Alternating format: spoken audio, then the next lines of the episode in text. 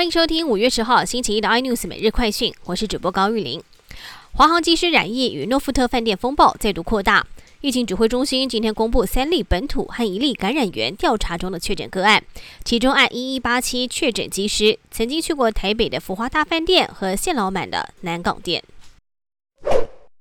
中钢今天公布四月营收三百六十九点零六亿，比去年大涨了百分之四十五点一。前四个月营收达到了一千三百四十七亿，成长超过了三成。碳费、碳关税、绿电等环保节能的议题不断推升钢铁的生产成本，加上煤铁等炼钢的原物料以及运输物流成本居高不下，法人认为目前中钢的价格仍然落后国际行情，有明显的补涨空间。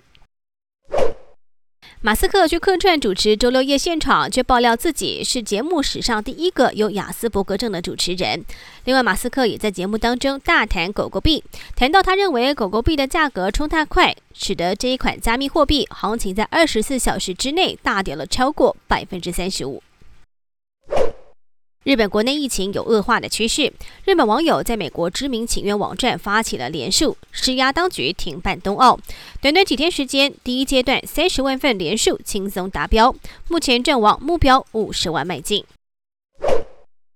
缅甸爆发反政变抗争已经超过了三个月，至少有七百八十个人死于军事镇压。当地有一名抗争诗人被警方逮捕，没有想到拘留一晚之后就丧命。太太去医院寻找献身值，只发现他的遗体居然只剩下空壳，内脏器官全部遭到了拆除。更多新闻内容请锁定有线电视八十八 MOD 五零四 iNews 最正晚报，或上 YouTube 搜寻三零 iNews。